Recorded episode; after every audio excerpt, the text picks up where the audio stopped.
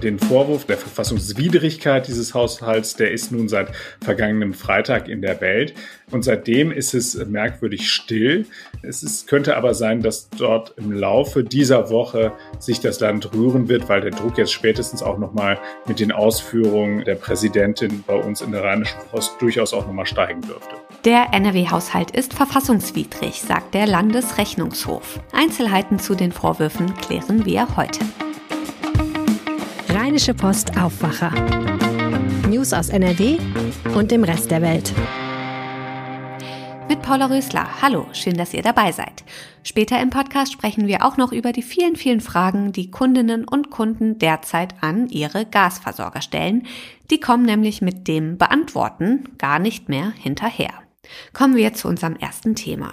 Zum Jahresende läuft er aus, der Corona-Rettungsschirm. Mit einem ungewöhnlichen Schachzug will die schwarz-grüne Landesregierung von Ministerpräsident Hendrik Wüst nun Mittel aus diesem Rettungsschirm umwidmen. Sie sollen zur Abfederung der Energiekrise verwendet werden. Mit scharfen Worten hat das nicht nur die Opposition, sondern auch der Landesrechnungshof von Nordrhein-Westfalen kritisiert. Max Plück leitet bei uns die Redaktion Landespolitik und hat mit der Präsidentin des Landesrechnungshofs, Brigitte Mandt, gesprochen. Hi Max. Hallo, grüß dich. Was sagt Frau Mandt? Wieso ist der NRW-Haushalt aus Ihrer Sicht verfassungswidrig? Also gleich aus mehreren Gründen. Das eine ist sozusagen, dass der ähm, dass neue Kredite aufgenommen werden, obwohl der äh, Rettungsschirm noch nicht ausgeschöpft ist. Das heißt, da bleibt noch ein kleiner Rest übrig. Und dann werden diese neuen Kredite auch noch mit rübergenommen ins nächste Jahr, um dann so eine Art Rücklage zu bilden, aus der man sich dann bedienen möchte. Auch das hält sie für schwierig. Und äh, zu guter Letzt einfach auch die, die Umwidmung. Also das heißt also diese diese, es gibt eine klare Vorgabe, wofür die Mittel eingesetzt werden, quasi die, die äh, Abfederung der Corona-Maßnahmen. Äh, dafür hat die Landesregierung die Ermächtigung sich des Parlaments geholt. Da gibt es dann Zustimmung vom, ähm, vom Haushalts- und Finanzausschuss und äh, da ist es dann aber so, dass die sich halt eben auf Corona beziehen. Und jetzt hat halt das Land gesagt, nö, wir nehmen die Mittel und setzen die eben ein zur Abfederung der Dinge, die da jetzt äh, uns allen drohen aufgrund eben des Ukraine-Kriegs und seiner Folgen. Mhm, okay, also dafür darf das Geld also nicht verwendet werden, jetzt um die Energiekrise beispielsweise abzufedern. Das sagt äh, der Landesrechnungshof. Aber für welchen Zweck dürfte man es denn jetzt noch nutzen? Das, was übrig bleibt und das, was jetzt nicht mehr dafür vorgesehen ist, um eben Corona-bedingte Folgen abzufedern, äh, das darf eigentlich nur noch dafür genutzt werden, um eben diese Corona-Kredite, die aufgenommen worden sind, zurückzuzahlen, also für Tilgung. Okay. Aber der Vorwurf des Landesrechnungshofs geht ja auch noch weiter. Ne? Scharf kritisiert wird auch, dass die NRW-Landesregierung sich noch mehr Geld aus diesem Corona-Rettungsschirm besorgt hat oder? Genau. Die haben äh, zu, zu einem Zeitpunkt, als sie schon gesagt haben, sie würden äh, quasi das, was sowieso im Rettungsschirm übrig geblieben ist, sind sie losgegangen und haben sich nochmal ein paar Kredite besorgt. Und das nicht zu knapp. Am 12.10. hat das Land nochmal eine halbe Milliarde Euro aufgenommen. Am 20.10. nochmal 2,5 Milliarden Euro. 8.11.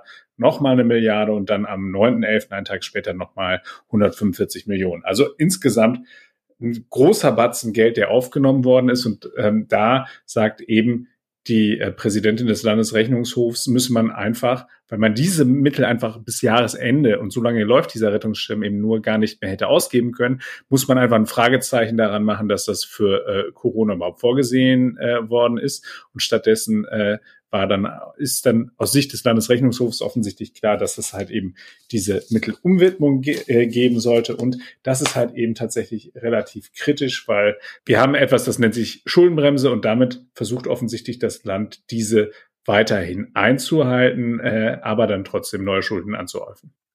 Hm. Was sagt denn die schwarz-grüne Landesregierung zu den Vorwürfen? Die ist weitestgehend abgetaucht. Also diese ähm, den Vorwurf des Verfassungsbruchs oder der Verfassungswidrigkeit dieses Haushalts, der ist nun seit vergangenem Freitag in der Welt. Ähm, und seitdem ist es merkwürdig still.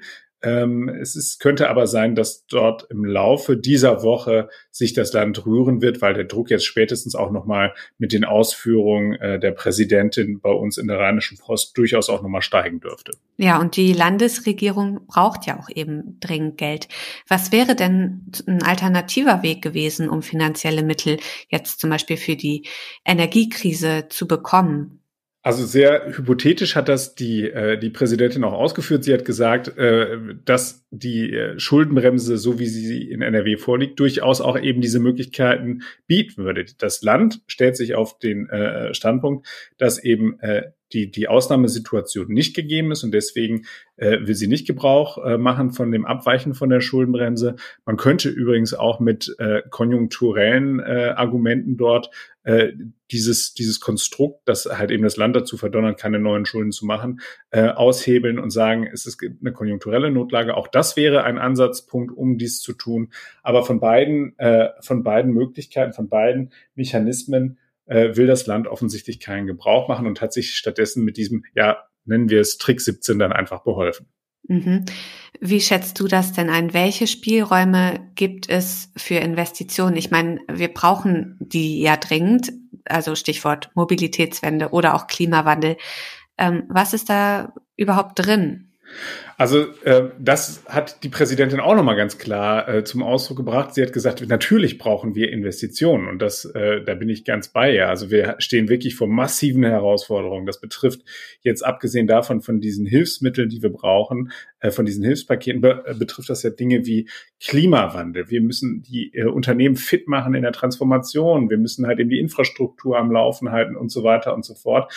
Aber da sagte ähm, Frau Mandt mir, äh, das, was sie von der Politik erwartet, ist eben, dass es da eine Priorisierung gibt und dass man sich auch ehrlich macht und dass man dann sagt, wenn die äh, Haushaltslage derart angespannt ist und wenn es äh, derart schwierig ist, ähm, äh, dort zu operieren, dann muss man eben priorisieren und das heißt im Zweifelsfall auch Dinge weglassen und das muss die Politik dann ehrlich halt eben ihren Bürgern auch kommunizieren. Der NRW-Haushalt steht in Kritik. Vielen Dank, Maximilian Plück, für die Infos und für deine Einschätzung. Sehr gerne.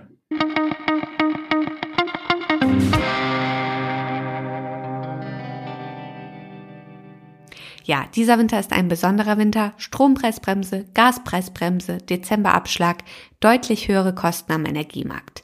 Da kann man durchaus durcheinander kommen und viele von uns haben Fragen. Muss ich jetzt für Dezember was bezahlen oder nicht? Wie teuer ist jetzt die Kilowattstunde Gas? Und weil man diese Fragen am besten seinem Gasversorger stellt, haben die im Moment ziemlich viel zu tun. Zum Beispiel die NEW in Mönchengladbach, einer der größten Versorger im Rheinland. Martin Röse aus unserer Lokalredaktion in Viersen. Was bedeutet denn die Situation aktuell für die NEW? Bekommt man da überhaupt jemanden ans Telefon? Mit ganz viel Geduld und noch mehr Glück kann es sein, dass man jemanden an die Strippe bekommt. Es kann aber auch genauso gut sein, dass man äh, mehr als eine halbe Stunde in der Warteschleife hängt und am Ende niemanden erreicht. Die NEW sagt selbst, unsere äh, Service-Hotlines sind überlastet und sie bittet dringend darum, dass die Kunden nicht anrufen. Viele schreiben ja sowieso lieber eine Mail, weil sie nicht so lange in der Warteschleife hängen wollen. Das, was man da bei der NEW aktuell aber als Antwort bekommt, ist schon recht überraschend, ne? Ja, das ist sie in der Tat. Also, die gute Nachricht ist, eine E-Mail an die NEW wird sofort beantwortet. Die äh, weniger gute Nachricht ist, äh, die Antwort ist automatisch generiert und da steht drin, danke, dass Sie uns geschrieben haben. Leider müssen wir Ihnen mitteilen, dass wir Ihre E-Mail nicht bearbeiten können und zwar wegen Überlastung. Dürfen die das denn so einfach? Also wenn ich Kunde bin, dann müssen sie mir doch auch meine Fragen beantworten. Ja, man muss da unterscheiden. Also Kunden haben kein Recht darauf, dass ihnen ein Unternehmen jede Frage beantwortet. Anders sieht das aus bei Vertragsangelegenheiten. Ähm, seit September 2016 haben Strom- und Gaskunden das Recht, ihren äh, Vertrag per E-Mail zu kündigen. Und da ist die Aussage der NEW, äh, dass sie die E-Mail nicht bearbeiten werden, ich würde mal sagen, rechtlich ziemlich mutig. Äh, die müssen die bearbeiten und das würde im Zweifelsfall auch jedes Gericht äh, so sehen. Was rät die NEW denn? So ganz überraschend kommt dieser Kundenansturm ja nun auch nicht. Nein, dieser große Kundenansturm ähm, ist nicht überraschend. Äh, man muss der NEW auch zugute halten, sie hat auf den schon frühzeitig reagiert. Also es gibt einen eigenen Bereich auf der Internetseite, in der Fragen äh, zu Dezemberhilfe und Strom- und Gaspreisbremse beantwortet werden. Äh, bei der Dezemberhilfe ist es ganz einfach. Äh, wer seinen Abschlag selbst überweist, der muss das im Dezember nicht tun. Bei wem der vom Konto eingezogen würde, da wird im Dezember nichts eingezogen. Schwieriger ist es halt bei den äh, Strom- und Gaspreisbremsen, weil es da sehr viele individuelle Fragen gibt, die nicht pauschal beantwortet werden können und die halt entsprechend dann jetzt auch zum Kundenansturm führen. Auch darauf hat die NEW reagiert. Sie hat schon mehr Personal im äh, Kundenbereich eingestellt, aber stellt halt fest, es reicht nicht, äh, es ist eine völlige Überlastung, sagt die NEW. So, wie kann man trotzdem mit dem Unternehmen kommunizieren? Da sagt die NEW bitte, bitte, bitte, nicht E-Mailen, nicht anrufen, das frisst nur Zeit, sondern nutzt unser Kontaktformular auf unserer Internetseite. Das hat nämlich für die NEW den Vorteil, dass die Anfragen direkt richtig kanalisiert werden. Man kann da voreinstellen, um was es geht, und dann landet das bei dem zuständigen Mitarbeiter im Kundenservice. Und so sollen dann doch noch Fragen etc. beantwortet werden. Das wird nicht sofort gehen, das wird mit Verzögerungen passieren, aber dann soll es Antworten geben. Dankeschön, Martin. Also einen kleinen Umweg gehen und Geduld haben, das ist der Plan. Viele Antworten auf brennende Fragen stehen bei den Versorgern außerdem auch im Internet. Da kann man äh, erstmal nachschauen, ob die eigene Frage da vielleicht schon beantwortet wird. Wir haben die wichtigsten Fragen und Antworten auch nochmal zusammengefasst auf rp-online. Und äh, für viele die wichtigste Frage aktuell ist ja, was ist eigentlich mit dem Dezemberabschlag? Den zahlt der Staat und das gilt nur für alle, die auch einen direkten Vertrag mit einem Gasversorger haben. Als Mieterin zahle ich zum Beispiel an meinen Vermieter und das muss ich auch im Dezember machen. Mein Vermieter hat einen Vertrag mit einem Gasversorger und braucht den Dezemberabschlag nicht zu bezahlen. Ich profitiere als Mieterin dann bei der nächsten Nebenkostenabrechnung. Wer aber immer einen Abschlag an den Versorger zahlt, der kann das dann im Dezember eben bleiben lassen. Aber bei den meisten Versorgern ist es auch so, wenn man das aus Versehen trotzdem zahlt, dann bekommt man das eben bei der Jahresendabrechnung dann zurück oder verrechnet. Alles ganz schön kompliziert. Das Ganze zum Nachlesen bei uns im Netz. Der Link ist in den Show Notes. Und das könnt ihr heute auch noch im Blick behalten. Mit einem bundesweiten Aktionstag demonstriert die Gewerkschaft Verdi heute für eine auskömmliche Finanzierung des ÖPNV. In NRW findet um 11 Uhr eine Kundgebung vor dem Düsseldorfer Landtag statt. Zum Schluss noch das Wetter. Das bleibt auch heute ungemütlich trüb, mit leichten Regen hier und da und Temperaturen bis 8 Grad. Das war der Aufwacher vom 29. November. Ich bedanke mich fürs Zuhören und wünsche euch einen schönen Dienstag. Tschüss. Mehr Nachrichten aus NRW gibt's jederzeit auf RP Online. rp-online.de